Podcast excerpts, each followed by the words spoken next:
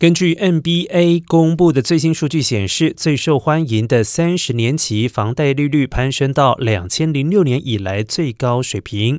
截至七号，利率上升了六个基点，来到百分之六点八一。由于美联储为了对抗通货膨胀而大幅增息，这也意味着房贷利率从今年初以来已经翻了一倍多。那些主要为经济降温的措施，却导致国债收益率飙升，也为。对利率敏感的房市带来了不小的压力。